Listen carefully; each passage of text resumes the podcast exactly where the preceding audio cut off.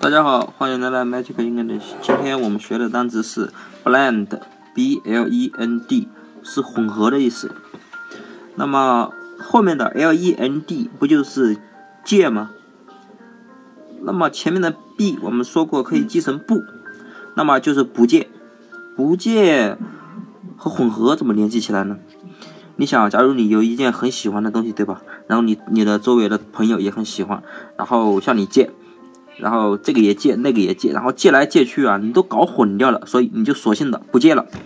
所以 blend 就是不借了。所以因为什么呢？